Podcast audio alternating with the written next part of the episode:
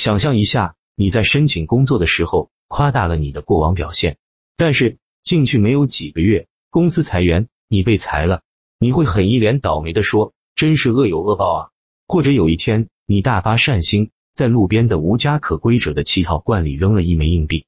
晚一点的时候，你一直暗恋的人突然邀请你共进晚餐，八，你一定想，我的善意得到善果了，是不是听起来很熟悉啊？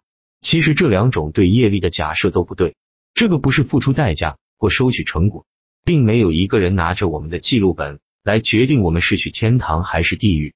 业力也就是因果报应，是一个经常被误解的概念。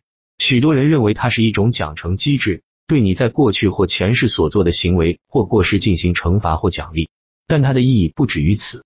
今天我们来介绍业力的科学性质，以及如何以一种开放的方式。来理解这个古老的概念，从而给我们的生命带来希望、快乐和自由。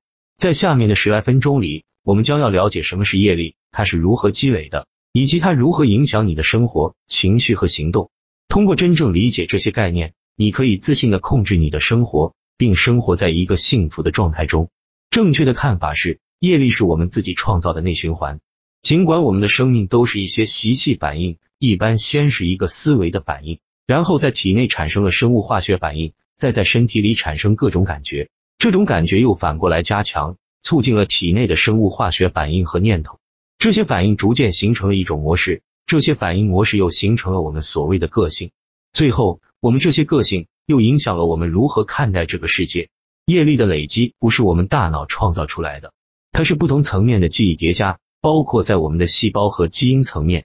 我们还可以从另外一个角度来看待它。业力就是我们为自己写的程序，它重复运行，持之以往。我们的业力生成了习气，但很明显，习气不是什么可以用鼻子能闻出来的。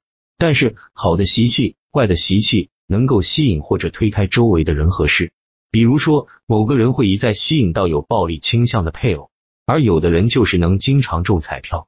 但业力不是控制你的东西，你才是。